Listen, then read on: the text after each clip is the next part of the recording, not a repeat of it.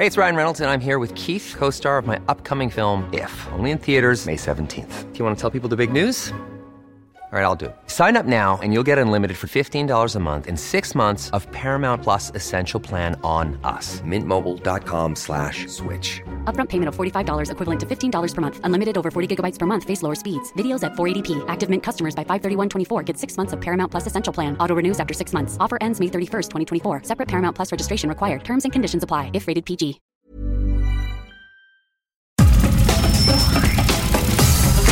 Nada más por convivir.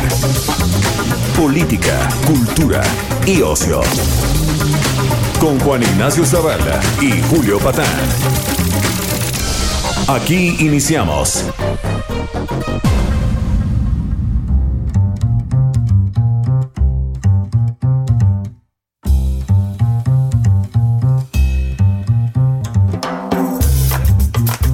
¿Cómo están mis queridos fifís, sepulcros blanqueados, moralmente derrotados? ¿Cómo lo recibe este inicio de año 2021? ¿Ya se sienten renovados? ¿Sienten que terminó la pesadilla de 2020 y todo va a estar bien? Bueno, en este espacio nos encargamos de documentar su pesimismo. Esta semana, eh, la semana que terminó, como habrán notado, tuvo, ¿cómo la vamos a llamar? Pues no exactamente luces y sombras en el apartado energético, ¿verdad? Este, tuvo sombras, de hecho. Tuvo sombras, además, en un amplio cacho del territorio nacional. Este, lo que pasa es que, claro, las explicaciones que nos dio la Comisión Federal de Electricidad, eh, pues son contundentes, ¿no? Creo que pasó algo así como que el licenciado Bartlett puso una tortilla en la hornilla, se quemó y se fue la luz en el 25% del país. Una, una cosa así me pareció que, que, sucedió siempre convincentes, ¿no? Bueno, pues sí, es, eh, es el tipo de cosas que suceden cuando uno le apuesta a la soberanía energética y pone a un patriota a cargo de la Comisión Federal de Electricidad. Bueno, pues miren, como Juan Ignacio Zavala decidió tomarse vacaciones, ¿no? Ya saben, gastar su cuantiosa fortuna en lujos y, y, ocio, pues estoy yo aquí trabajando humildemente como un obrero de la comunicación, soy Julio Patán, y me traje casi, digamos, arrastrando eh, a pues alguien que sí sabe de energéticos, pero de veras sabe mucho de energéticos. Ustedes lo conocerán, bueno, pues por sus participaciones televisivas, tal vez, en Twitter, donde es muy activo y muy agudo. Eh, y pues quise aprovechar antes de que la cuarta transformación, que debe adorarlo, ¿verdad? Este, nos lo quite, ¿no? Le dé una chamba y nos lo quite. Gonzalo Monroy, ¿cómo estás? Mi querido Julio, un gran honor estar contigo. Qué bueno verte. Oye, bromas aparte, de pronto, ups, la cuarta parte del territorio nacional, básicamente, bueno, del territorio energético nacional, digámoslo así, en apagón, sin luz. Entonces, a ver, hemos oído abundantemente que esto es culpa del sucio neoliberalismo, ¿no? Que recibieron una herencia negra. El presidente salió en la mañanera a defender a Manuel Bartlett enfáticamente, como suele hacerlo con el licenciado Bartlett esto no lo habíamos visto, Gonzalo. No, esto, Julio, justamente me puse a documentarlo ampliamente año por año, desde prácticamente desde este año hasta el año de 1971 que obtuve datos, y esto nunca jamás había pasado. En realidad eh, fueron afectaciones de una manera u otra, cortes de electricidad en 60% del territorio. Fue muy buena parte del país, exceptuando la península de Baja California, que gracias a que no están interconectados al país, que están interconectados a California, pues simplemente ellos se salvaron de, de esta debacle. es una joya.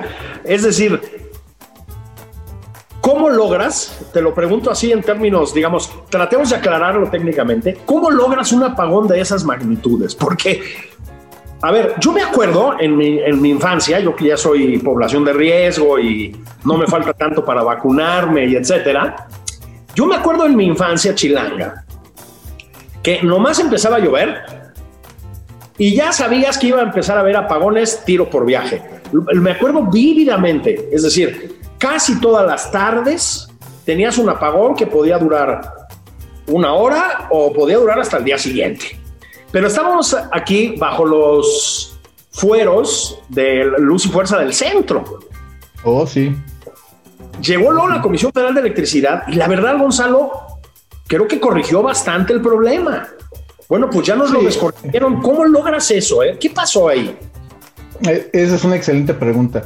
Eh, vamos a explicar rapidísimo, va a ser un crash course del sistema eléctrico nacional. Cómo funciona, qué es, cómo se come, cómo se piensa y cómo funciona. Eh, por un lado, la primera parte serían las plantas eléctricas. Piensa desde la nucleoeléctrica de, de, Laguna Verde, piensa las, eh, las energías renovables, la solar, la eólica, piensa los ciclos combinados e incluso las carboeléctricas, las plantas termoeléctricas, muchas de ellas de combustible. Y por ahí algunas este, plantitas de diésel que funcionan para casos de emergencia. Esa es la generación. Esas plantas prácticamente por diferentes tipos de tecnología ponen a girar unas turbinas esto genera justamente fricción y nos da lo que es la electricidad a muy gran escala, obviamente. Esto no se manda directamente a los hogares, se manda justamente a las líneas de transmisión. Estas que vemos sobre las carreteras, estas grandes torres, son las que llevan típicamente líneas de 400 volts hasta arriba, 400 mil, y en la parte mediana o abajo 115 mil volts, típicamente. Eh, eso, la forma quizá de entenderlo rápidamente, son como las venas del sistema. Llevan la electricidad hacia, y todavía no llegan a los hogares porque es una tensión extremadamente alta, la llevan justamente a las estaciones, mejor dicho, subestaciones, para bajar el voltaje y bajar la frecuencia. De ahí, justamente de las subestaciones, que esas las vemos, por ejemplo, Ciudad de México en varios puntos del país, en, diferentes regiones. De ahí se lleva ya en líneas de distribución, que es justamente las que vemos en nuestras calles, en, las avenidas, esas llegan ya directamente a los hogares. Esa ya es prácticamente para consumo humano, valga la expresión. En algunos casos, por ejemplo, para grandes fábricas que requieren muchísima energía, mucho más que una casa o un departamento, un edificio, ellos ya se conectan directamente de la subestación a cargas muy específicas según sus requerimientos. Eso es como funciona el sistema eléctrico. ¿Qué fue lo que nos pasó el, pasado lunes que se tronó el sistema? Pues prácticamente eh, falló la línea de transmisión y en un momento, y estoy hablando de microsegundos, había muchísimo más demanda que electricidad. Al no tener, fíjate, de la forma quizás siguiendo la analogía de las venas, eso es como que se te para la aorta y pues obviamente se te viene un paro cardiorrespiratorio. Eso fue lo que pasó y para proteger el sistema, lo que ocurre y para proteger las líneas de electricidad, en este caso líneas de transmisión, se tienen que bajar, se tienen que apagar y se corta la energía, no hay a dónde mandar la energía. En cuestión de segundos, aproximadamente a las 2.32, de, perdón, 2.28 de la tarde, prácticamente en, en, un segundo se eliminó, se desapareció el 26% de la electricidad del país. Eso fue lo que nos ocurrió. Y pues y obviamente por efecto cascada, lo que empezó en Tamaulipas, Coahuila, Nuevo León, se extendió a prácticamente todo el país, desde lugares desde Hermosillo hasta Chetumal, Quintana Roo, toda la península, incluso hasta en Oaxaca. Ok, eso me parece que es una explicación muy clara. Ahora, la explicación que nos dieron es que yo decía, se le quemó una tortilla en la hornilla al licenciado Bartlett y colapsó el país, ¿no? Era obviamente una exageración, o sea, una mala broma si quieres, pero es que nos dijeron, Gonzalo, que hubo una quema en un pastizal ahí en Tamaulipas y ¡boom!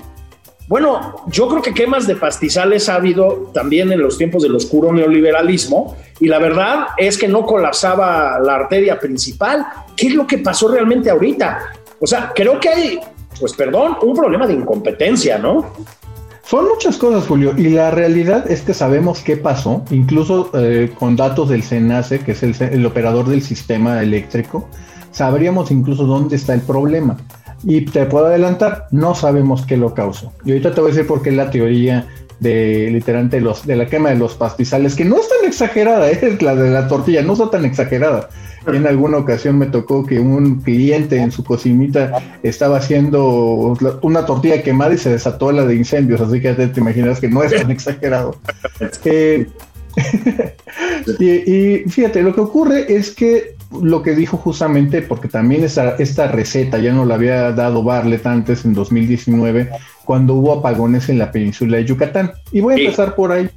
Eh, justamente lo que ocurrió el año pasado, y yo en algún momento lo comenté en su programa con Denise Merkel, lo comenté en febrero, de que como no había gas suficiente para alimentar las plantas en Yucatán, la de Campeche, la de Valladolid, la de Mérida 3, que son las que abastecen prácticamente toda la península, como no iba a haber gas porque se habían peleado con los gasoductos, pues simplemente se podía prever que iba a haber apagones.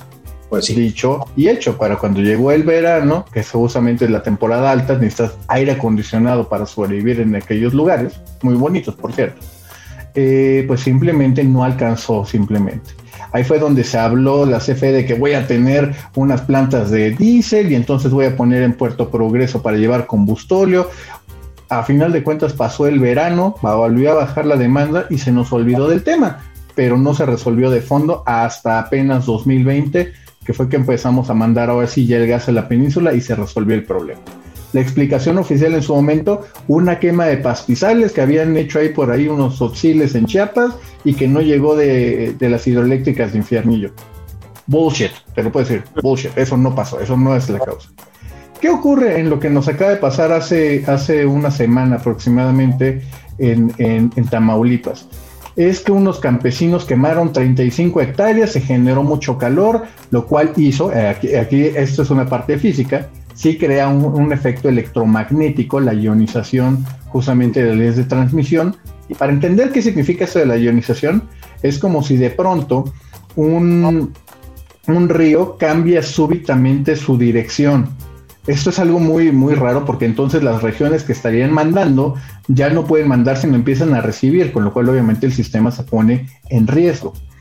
Aquí incluso te voy a explicar qué fue lo que pasó en términos del apagón. Para proteger el sistema, para que no se chamusquen las líneas, y este es un Dixit de amigos de CFE, para que no se quemen las líneas y se protejan, es que se baja la demanda. Bajo el switch se protege la integridad del sistema, se protegen incluso las plantas que si no podrían tener riesgo incluso de, quemarse, y eso obviamente nos llevaría a un riesgo catastrófico. Llevaríamos semanas, si no es que meses, restablecer electricidad en el país. Es demasiado costoso, no puede pasar, bajamos el switch, es menos costoso aún de que tengamos gente en hospitales, en casas, en toda la cosa, nos sigue saliendo más barato. Eh, ¿Qué fue lo que pasó? Pues ya vimos incluso de que ahí Jesús Ramírez Cuevas, Chucho Cavernas, como yo le digo, pues no, hasta nos sacó un video de helicóptero, toda la cosa, y no hay, no hay evidencia de que sea una tan extenso para que sea y se cree este efecto electromagnético. La quema es mínima, no existen reportes de de cómo se llama, de que haya habido un incendio de grandes proporciones. Y ahí es donde entramos al tema del escandalazo, porque CFE, para justificar justamente esta, esta versión que estaban dando, presentaron un oficio de protección civil de Tamaulipas, donde decían que había habido reportes de un gran incendio y que bueno, esa era la causa. Pues al menos en menos de 24 horas, Protección Civil de Tamaulipas, el coordinador directamente de esta entidad, salió a declarar de que este era un documento apócrifo, que era ilegal y que habían falsificado su firma. Entonces, obviamente nos están mintiendo. Pudo haber sido una causa, por eso te dije, Julio, que no sabemos qué pasó, pero sabemos que no fue un incendio. Es más, ahora podemos incluso pensar que ni siquiera hubo un incendio, o al menos en el día que nos están diciendo. En, todos los casos, todavía no sabemos qué fue lo que falló. Ese es un problema bastante, bastante grave. Ahora, y repito la pregunta, porque en efecto hay antecedentes, ¿no? Este, mis amistades en Yucatán, hasta aquí, de que se les estropearan las chelas en el refrigerador, ¿no? Sin hablar de los cuarenta y tantos grados de temperatura, sin acondicionado, ¿no? Este, a ver, Gonzalo, perdón, pues no sucedía antes, es decir, no se peleaban con los gaseros antes, no etcétera. O sea, lo voy a decir con toda claridad, pues hay un problema de gestión en la CFE, es decir, no cuando necesitas culpar al pasado, a los enemigos del presente, etcétera, pues yo creo que hay un problema de gestión grave, ¿no? Es un problema no solo de gestión, es un problema de política, es un mm. problema principalmente, yo creo que de ahí es donde se deriva todo lo demás, de una gran opacidad. Ese es un problema gravísimo. Te voy a poner el ejemplo más claro. ¿Por qué CFE, si no sabe lo que ocurrió, para qué sale a decir una mentira? O sea, nadie lo está obligando de que tienes que decirme en este mismo instante. Hombre, vas a decir, voy a hacer una investigación exhaustiva para ver qué pasó. Eso, eso es lo responsable. Cuando tú, por ejemplo, dices, oye, este, es que estoy en contra de las renovables, porque ahí también tenemos que hablar mucho de cómo el ingeniero Bartlett empezó a presionar a sus subordinados y al director del SENACE, que se supone que es la autoridad, CFE es un participante, CFE no es autoridad, eh, para que le echaran la culpa. Y eventualmente en la segunda conferencia de prensa que tuvieron, ahí sí, no, y esto fue culpa de las renovables porque hubo mucho sol, y esto fue mucha culpa de la reforma energética, y fue culpa de los jueces que no nos dejan hacer nuestra santa voluntad. Pues no, señores, eso no es cierto. Sí sabemos, y fíjate, aquí me voy a regresar de nuevo a lo técnico. Sabemos que esa línea, la que falló, la línea de Güemes a la subestación de Lajas, la que tengo que va de Tamaulipas a Coahuila, Nuevo León, esa línea ya había tenido tres incidentes en los últimos cinco ah. años. Tuvo en 2016, en 2018. Y todavía en 2020, la CFE, incluso en febrero de 2020, lanzó una licitación internacional para el reforzamiento de esa línea. CFE ya sabía que tenía un problema ahí.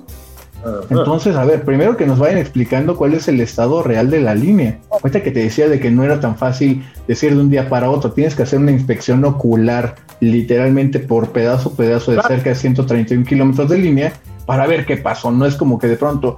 Y yo creo que entonces fue que cayó un rayo. Pues oye, si ni siquiera llovió.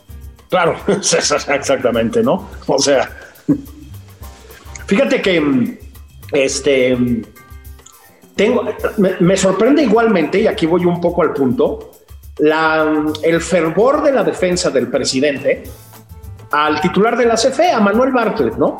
Este, sí es sorprendente porque, a ver, Gonzalo, ¿en qué momento te empieza a pasar factura una figura como esa? Es decir, por favor, o sea, hay, está bastante documentado que hay casos, pues si no de corrupción, de una cosa que se le parece mucho en el caso de la familia Bartlett. Bueno, está el caso del hijo que acaba de ser exonerado por la señora Irmeréndira Sandoval, que... En una investigación también express casi de un día para otro. De un día para el otro. No, no, no, no hay ninguna bronca, vámonos, ¿no?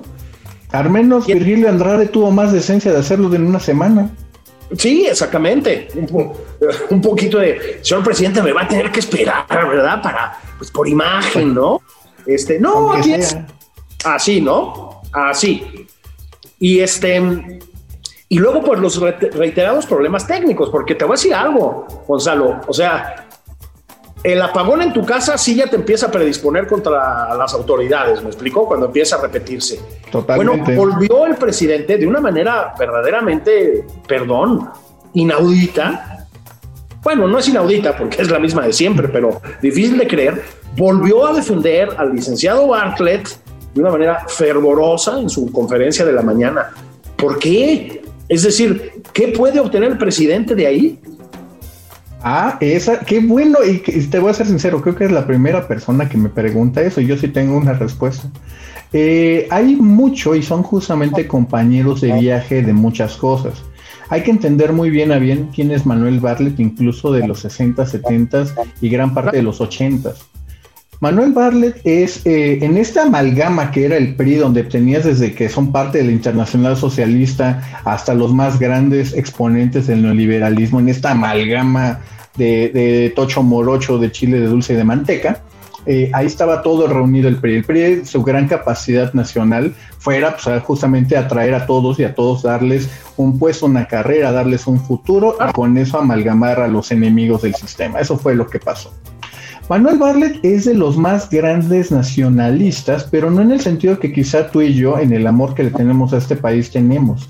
Él piensa que es México para los mexicanos, pero él piensa que los mexicanos somos del Estado. El Estado es justamente la estación máxima justamente de la nación. No hay nación, sino es una nación subordinada al Estado. Esta visión totalmente estatista, aquí es donde ya salgo de la parte nacionalista, sino al estatismo, es donde encuentra un gran compañero de ruta en Andrés Manuel López Obrador, en Rocío Nale, en una serie de personajes eh, que están justamente en esta ideología que la defienden a capa y espada, porque es la propia definición de su identidad misma. Ellos no te creen, por ejemplo, y algo que hemos platicado incluso en otras ocasiones en Twitter, ellos desconfían no, del, no de los mecanismos de mercado, licitaciones, subastas, eh, asignaciones presupuestales. Ellos desconfían del mercado mismo, lo ven como un mecanismo de injusticia. Por eso se oponen a ello es una cosa literalmente de que yo sé que esto, esto es un producto de desigualdad, de una serie de cosas, no ves las recompensas, sino únicamente te quedas en los costos. ¿Qué encuentras en este nacionalismo? Encuentras sobre todo y por qué esta, yo lo llamaría esta unión con el presidente López Obrador, esos compañeros de ruta, de casi casi de alma, y tiene que entender a que ahora tengo que trasladarme a por qué el presidente lo defiende. El presidente hay que entender de que los años 71, 70 anda justamente siendo un, joven, un adulto joven en las comunidades rurales de, Tabasco. Y todavía estamos viendo que era un nivel de atraso pues prácticamente eh, deplorable, ¿no? Todavía no estaba, no fueron de los lugares donde no fue la gran migración a las ciudades. Todavía tienes una gran comunidad indígena y no había pasado nada. Ocurre en 1971 y de pronto Pemex encuentra grandes campos petroleros y de gas en la parte de reforma de Tabasco, precisamente en Tabasco. Y Andrés Manuel, con sus propios ojitos que sabrán de comer los gusanos, literalmente vio cómo llegaba Pemex a hacer un descubrimiento, una inversión y nacían unas ciudades. Así fue como nació Ciudad Pemex, Nuevo Pemex, ah. y de pronto toda la idea del progreso, de la justicia social, se había materializado había llegado hospitales, habían llegado caminos eh, pavimentados, habían llegado escuelas, había llegado la inversión, trabajo. Esto es lo que el presidente López Obrador vio de primera mano. Nadie lo va a poder convencer de lo contrario. Por eso su gran apuesta petrolera, sobre todo en Pemex. Si yo le meto dinero a Pemex, Pemex hará el desarrollo y Pemex llevará el progreso.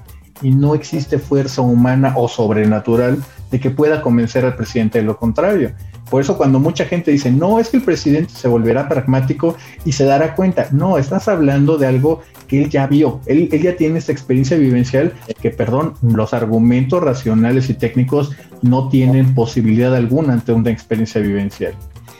Por el otro lado tienes a Manuel Barlet que te dice es que el Estado lo puede hacer todo y nosotros lo vamos a hacer y también le pone la tentación del poder. Yo elijo, tú sí, tú no, tú juegas conmigo, tú no juegas conmigo, a ti te doy un premio, a ti te castigo.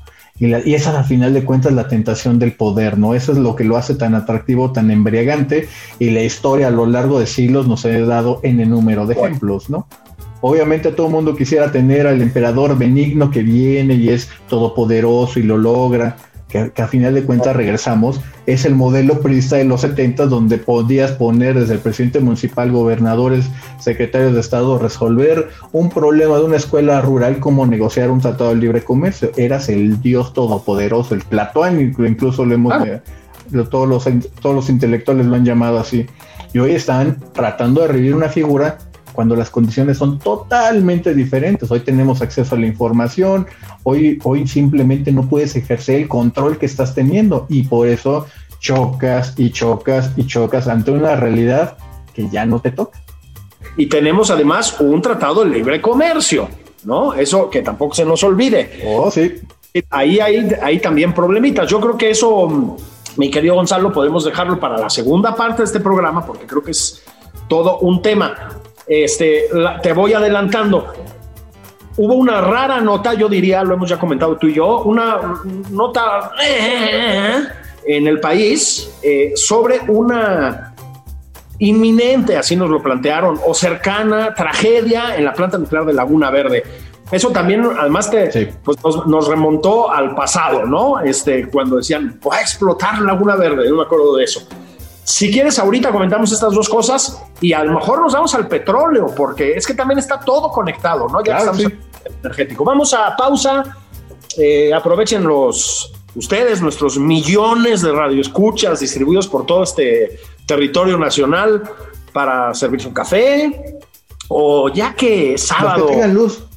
Bueno, los que tengan luz, efectivamente, o cafetera de las de la estufa, ¿no? Este, de las italianas, este, mientras hay gas. Este, aprovechen para ponerse café o si no tienen luz, porque se le quemó otra tortilla al licenciado Bartlett y se hizo un efecto mariposa, pues saquen la cerveza del refrigerador antes de que se queme, ¿no? Por el cambio de temperatura. Ahí venimos, esto es nada más por convivir.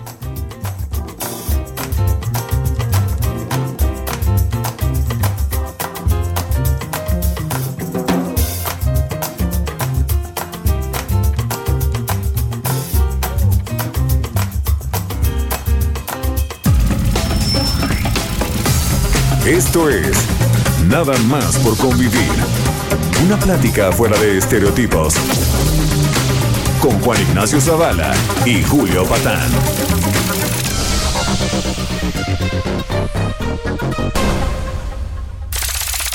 Estamos de regreso en Nada más por convivir. Aquí Juan Ignacio Zavala y Julio Patán.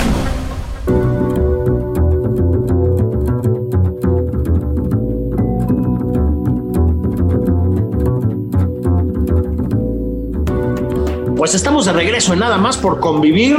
Soy Julio Patán, estoy, estuvimos platicando mi muy apreciado y admirado Gonzalo Monroy y yo en la primera parte sobre, pues sobre el apagón, ¿no? Ahora sí, lo del Señor de las Tinieblas para el licenciado Bartlett, pues ya empieza a ser pertinente en un sentido literal, ¿no? Este, lograron dejar eh, en, a oscuras, pues me decías, Gonzalo, al 60% del país. Exacto a ver, ¿qué necesita la Comisión Federal de Electricidad que no está pidiendo? Es claro que a este paso los apagones se van a suceder porque pues no saben qué pasó y si lo saben pues no parece que lo estén tratando de resolver. ¿Qué necesitan, Gonzalo? ¿Qué tendría que pasar? Porque si es grave.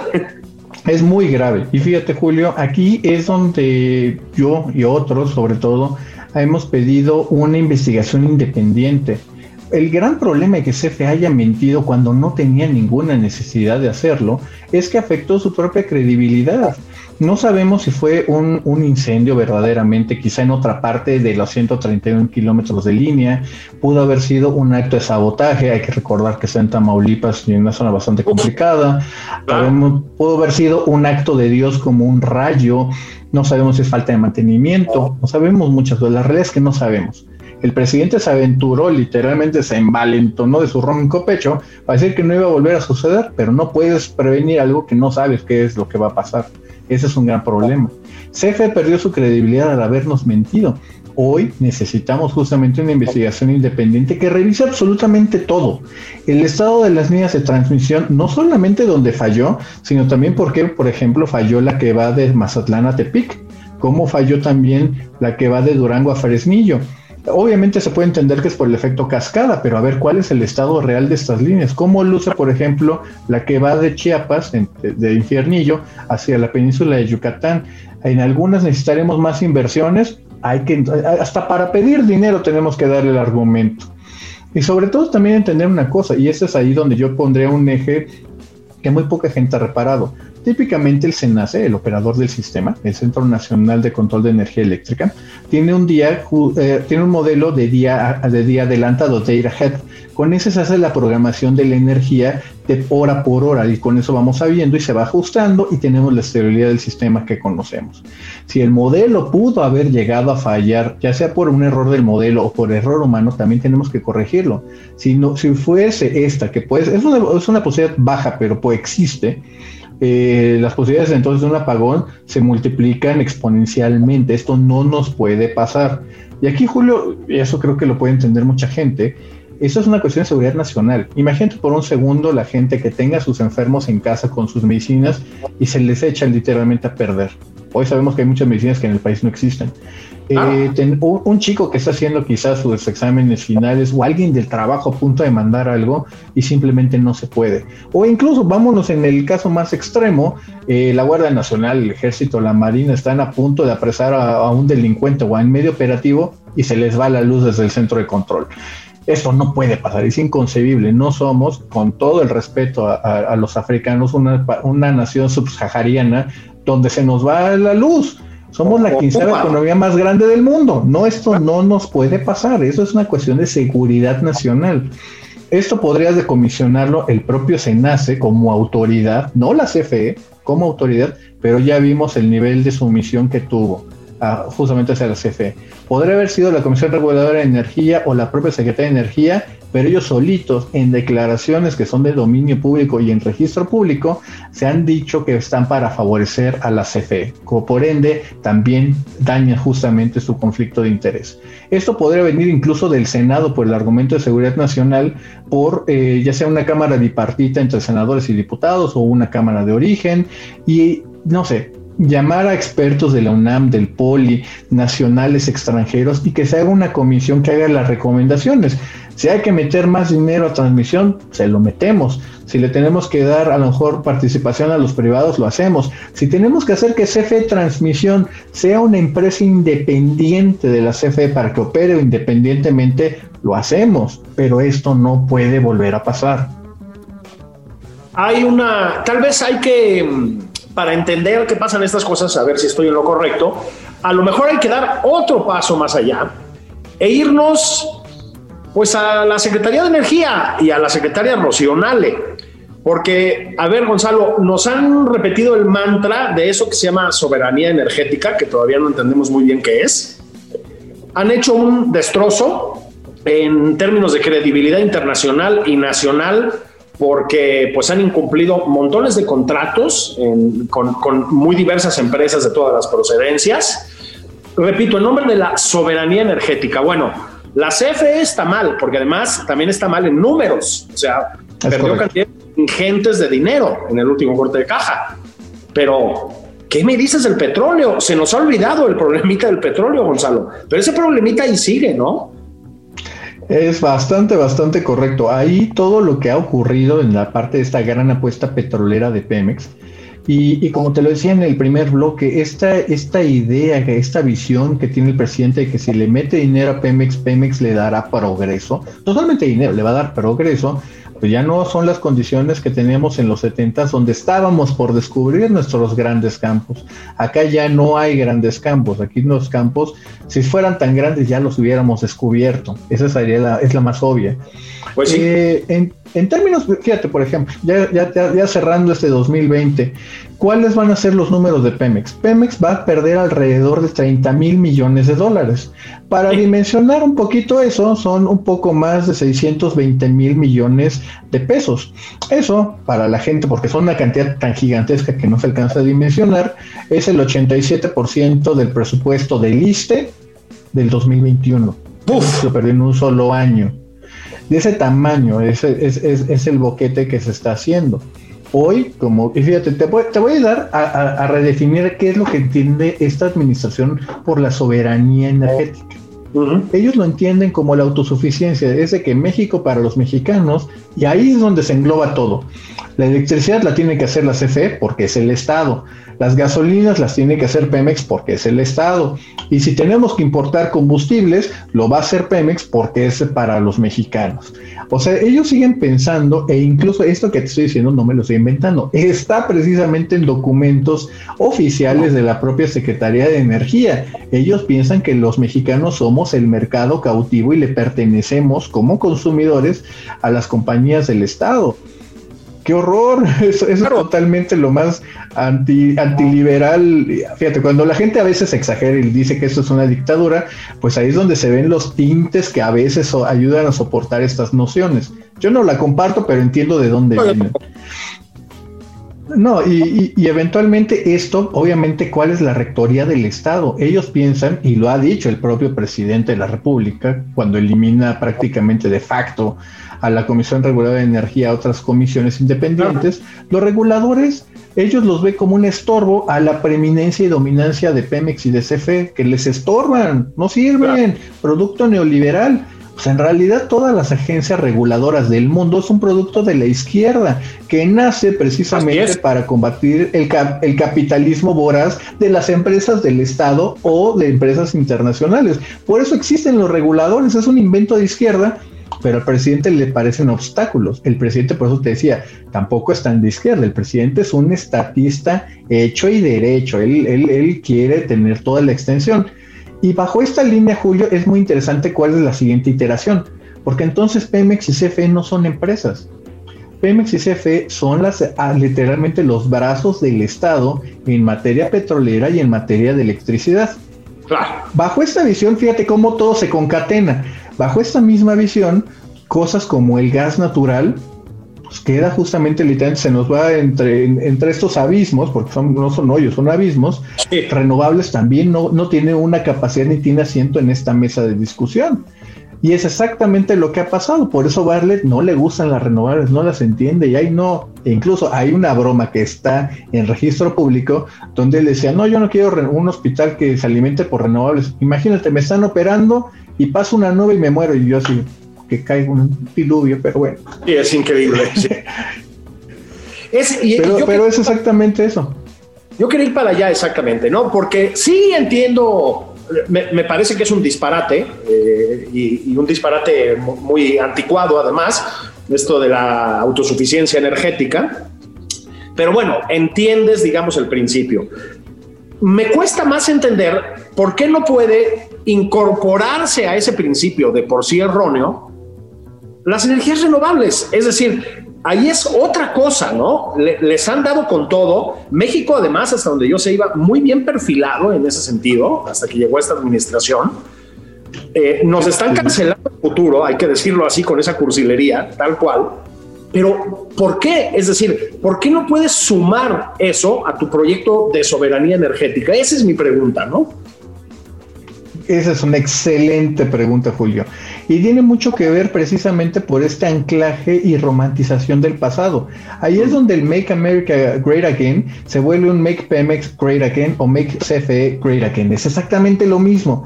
Hoy yo te diría, ¿dónde estábamos hace tres años? 2018, principios de 2018, previo a la elección. CFE ya sabía de que el negocio de la generación es donde más pérdidas tiene, no ganancias, pérdidas. Y pues lo mejor, a mí me conviene como Estado que alguien más ponga la inversión, que alguien más ponga el riesgo. Yo compro la energía más barata a través de las subastas eléctricas y yo hago dinero de mi monopolio de la transmisión y de la distribución. Ahí es donde yo hago dinero. Déjame darte así cifras directamente. CFE Generación, todas las plantas eléctricas, perdieron más de 26, no, pero más de 28 mil millones de dólares. Por el lado, eh, no, perdón, de pesos, perdóname, perdóname, de pesos, de pesos.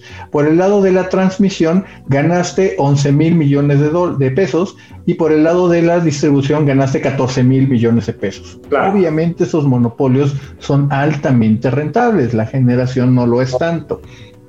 ¿Qué es lo que ocurre?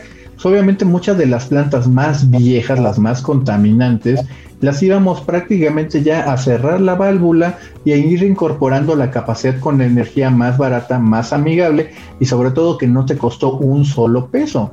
En un ambiente donde los recursos son limitados, dinero que le llevas a CFE es dinero que le quitaste a seguridad, a educación, a X y número de cosas, ¿no? Hay que entenderlo eso claramente. Los recursos son escasos, no son ilimitados. Eh, obviamente esto pues, va en contra del mantra que, tiene la CFE y sobre todo Manuel Bartlett. Manuel Bartlett, ahorita que platicábamos de los compañeros de ruta, también tiene ahí sus, literalmente sus esqueletos en el armario. Varios de ellos, por ejemplo, el legendario ESME, que es justamente toda esta fuerza inconforme que, que se eliminó justamente cuando Felipe Calderón extingue la empresa y vuelven justamente esos compañeros de ruta. Al llegar, te lo puedo adelantar, cuando llega justamente Manuel Barlet a la CFE, muchos de estos ex, SME se incorporan a la CFE y han estado y siguen grillando para hacerse el control del sindicato de la CFE. Obviamente ahí eso ha sido mucha resistencia al interior de la compañía y causa muchas, muchas fricciones. Pero pues imagínate cómo va a ser un presidente, López Obrador, estatista, el que termine corriendo gente. Eso no puede pasar, es inconcebible. Es el debilitamiento del Estado, es el debilitamiento de la CFE. eso no va, eso no va a pasar. Y si, a ver, si aquí va primero el Estado y después van los demás, pues yo no voy a cerrar plantas. Y si tengo de combustóleo, pues quemo combustóleo. Y si tengo carbón, pues quemo carbón. Y si necesito tronar el mercado como lo hicieron y lo han detenido las cortes, pues lo voy a intentar. Ahí es donde unes justamente ideológicamente a Barlet, a lo que yo llamo la triada energética, a Octavio Romero Pesa, a Barlet, a Nale el presidente en la cabeza de ellos. Pues sí, nada más que uno pensaría, y ahora voy a Pemex de nuevo, bueno, no, voy a la Secretaría de Energía. O sea, lo digo así con esa claridad. A ver, Rocío Nale ha hecho osos internacionales, ¿no? Eh, ¿Te acuerdas que vino a los osos, ¿no? Este, cuando vino a decir que la, habían ovacionado, ¿te acuerdas? En el encuentro con la OPEP y no OPEP. Esa fue toda una telenovela, te lo puedo decir. A ver, por, por, favor, o sea, desde la óptica del presidente, y yo sigo pensando que es una óptica errada a priori, pero bueno, también puedes tratar de convocar pues a gente un poquito más capacitada y más o menos en tu tesitura ideológica. O sea, lo has dicho, la UNAM, el Politécnico está lleno también de gente, vamos a decirlo así, de izquierdas, pues con más conocimientos técnicos. ¿Por qué Rocío Nale? Ahora esa es la pregunta. O sea, creo que también le pasa una cara factura a la presidencia, ¿no? Ahí es donde otra vez tenemos que, revisar e, irnos a todo esto. Incluso te puede decir dónde se unen Ale con Barlet. Y tiene mucho que ver con un pequeño y oscuro lugar llamado Centro de Estudios eh, Energéticos. Y este ah. grupo ahí tienes un semillero literalmente de esos estatistas disfrazados, disfrazados de nacionalistas, porque esto no es lo mejor para la nación. Y ahí unes justamente y concatenas todo esto. Y encuentras ahí varios subsecretarios. Déjame darte un ejemplo tenemos en la Secretaría de Agricultura un subsecretario que es el creador del eslogan Sin maíz no hay país. O sea, aquí tenemos la parte ideológica dura, están los niveles de los subsecretarios, pero ahí está exactamente.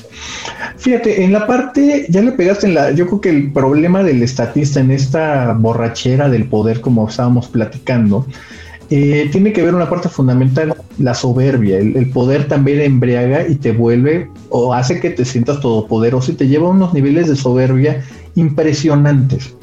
Y creen, la secretaria, por ejemplo, porque ella aparte es una ingeniera química y estuvo en petroquímica, la parte más alejada de la, literalmente de la parte de la energía, es un proceso más de manufactura que de una parte de riesgo. Aparte, por ejemplo, encontrar petróleo no es como dice el presidente poner un popote. Hay ah. muchos millones de dólares detrás para saber dónde hacerlo, cómo hacerlo. Eso no está tan sencillo. Y obviamente ahí es donde vemos errores de Pemex en que no le sale la perforación, que la plataforma no era la adecuada, porque estás poniendo, y aquí voy a citar directamente al presidente, 90% lealtad, 10% capacidad. Pues no, señor, esta es una cosa que supera la ideología, pero por mucho. Si hoy Pemex estuviera dándonos los resultados que, que nos están dando, pues obviamente diríamos, oiga, quizá tenían razón, pero sabíamos de antemano que no iba a pasar esto. Yo en febrero, de, después de la elección, hacía justamente mis escenarios sobre Pemex y yo les dije, en el año 2020 Pemex va a perder el grado de inversión cosa que ocurrió en abril de 2020. Hoy, por ejemplo, Pemex va a terminar con un 5% de, de caída de su producción y 2021 va a andar en la misma tesitura, 4 o 5%. Pemex no se está incrementando la producción, no está habiendo más gasolinas en México, incluso hay por ahí eh, hay un, un, accidente precisamente en la refinería de Minatitlán, otro nuevo incendio, así que pues no, no, no estaba funcionando esta gran apuesta. Bueno, y tenemos que aterrizar ahí también, dos bocas, Es decir, mm, exactamente. tiro por viaje, por lo que sabemos, ¿no? Te lo, te lo voy a preguntar así, un poco excesivamente. ¿Tú crees que eso, ya déjate que sea una buena idea, ¿tú crees que eso va a funcionar algún día? O sea, va a operar. O sea, a veces uno lo duda, ¿no? Es, es una muy buena pregunta, Julio, y yo te voy a decir eh, qué es lo que sé y qué es lo que espero. Sé que van retrasados, van muy retrasados eh, con respecto a la obra. No es el veintitantos por ciento que había dicho el secretario Enal. En realidad, apenas en ah. diciembre de 2020 acaban de rebasar el 13 por ciento. Uf. ¿Por qué, ¿Por qué se retrasaron tanto en, ese, en esta parte? Eh, precisamente por la preparación del sitio. El sitio es demasiado pequeño y lo que se hizo a través, incluso te lo adelanto, de la empresa holandesa Van North, fue hacer la parte del dragado. Cerca de donde está la refinería hay una pequeña laguna, de ahí tomaron justamente para hacer el rompeolas y evitar inundaciones, pero también para ir rellenando terreno. Ah. Hacer la compactación y todo eso, desde un principio sabíamos que les iba a llevar dos años.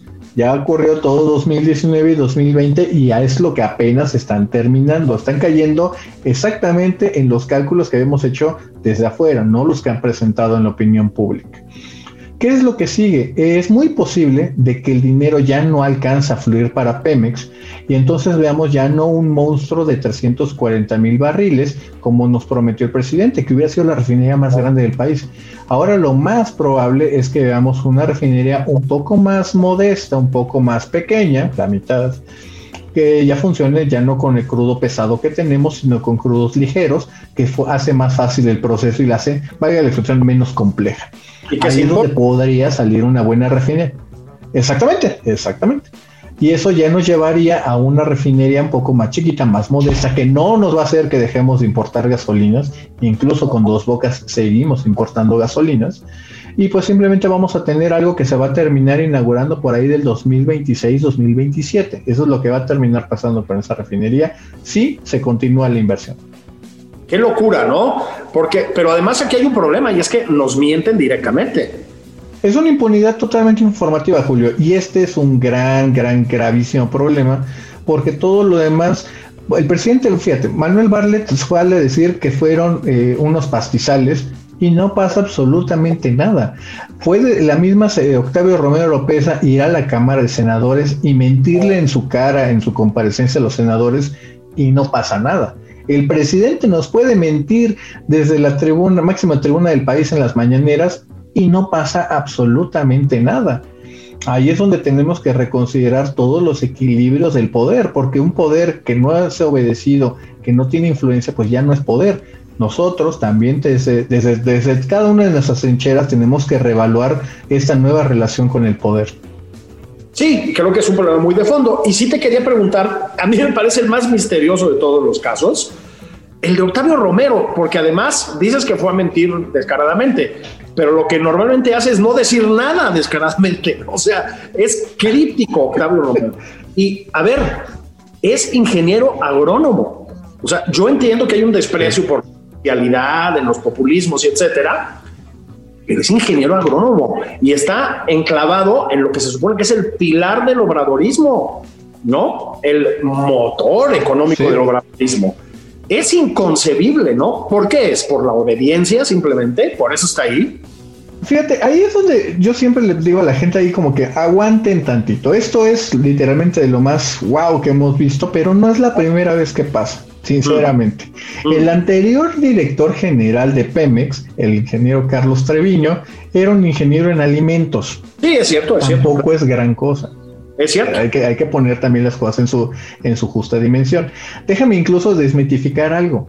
El director de Pemex tiene muy, pero muy poca influencia sobre Pemex. Esa es la realidad de las cosas. Tú puedes llevar un premio Nobel, puedes llevar a, un, literalmente a un tótem, eh, puedes traer a Dios mismo y ponerlo en el piso 45 de la torre de Pemex y Pemex no va a cambiar. Eso es algo que yo he hecho muchísimo énfasis.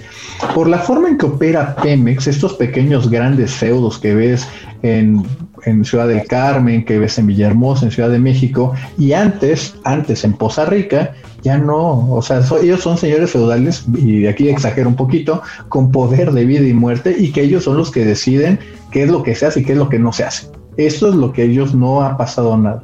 Y ocurre algo similar con la parte del ejército, con que tú me des resultados, yo no me meto, son tus broncas y sigue pasando ahí. Cuando el presidente dijo se acabó la corrupción en Pemex, perdón, pero todo el mundo se rió absolutamente de eso, porque así no son como son las cosas en Pemex. Hoy que, no, hoy que nos va a poder ofrecer la empresa, pues simplemente nos va a ofrecer un poquito más de lo mismo. A menos que haya una reforma muy, pero muy, pero muy profunda y te deshagas de al menos, al menos el 50% de los trabajadores, Pemex está en una ruta que prácticamente no cambia, no importa el liderazgo que pongas ahí, Julio. Nos queda como un minuto y si te lo pregunto, ¿qué pasó con lo de Laguna Verde? ¿Va a estallar? Laguna Verde tiene sus sistemas de protección, sí, estuvo en una situación de riesgo que se corrigió. Eh, nos faltan muchos más datos, como dije, falta una auditoría independiente que nos dé el estado real de nuestras plantas, de nuestro sistema eléctrico. Eh, por la salud de todos y obviamente porque el riesgo catastrófico es gigantesco, no nos puede pasar. Es el momento en que deberíamos estar hablándole a Westinghouse, a, GE, que son justamente los suministradores del uranio y también los, los eh, de mantenimiento, para que le echen una revisión de emergencia y saber cuál es el estado de la planta. Empezar por ahí antes de tomar cualquier decisión. Qué miedo. Pues mi querido Gonzalo, ha sido un placer te tocó inaugurar el, eh, nada, nada más por convivir de 2021, que te sea muy propicio el año, querido amigo. A ver si un día de estos nos vacunan y nos podemos tomar un whisky, ¿no? Por supuesto que sí, excelente. un abrazo, Gonzalo. Uh, Julio, un gran honor y un gran abrazo. Muchas gracias a todos. Esto fue nada más por convivir. Váyanse ya, es la hora del caguamón con barbacoa, si no les toca ley seca en su, en su alcaldía. Van abrazos. Gracias por estar aquí.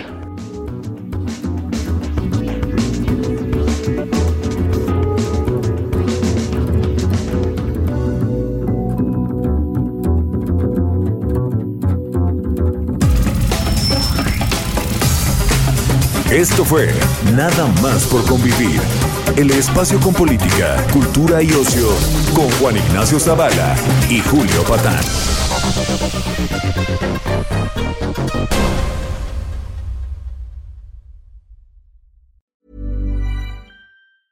Hi, I'm Daniel, founder of Pretty Litter. Did you know cats tend to hide symptoms of sickness and pain? I learned this the hard way after losing my cat, Gingy. So I created Pretty Litter, a health monitoring litter that helps detect early signs of illness by changing colors, saving you money and potentially your cat's life. Pretty Litter is veterinarian developed, and it's the easiest way to keep tabs on your fur baby's health right at home. Go to prettylitter.com and use code ACAST for 20% off your first order and a free cat toy. Terms and conditions apply. See site for details.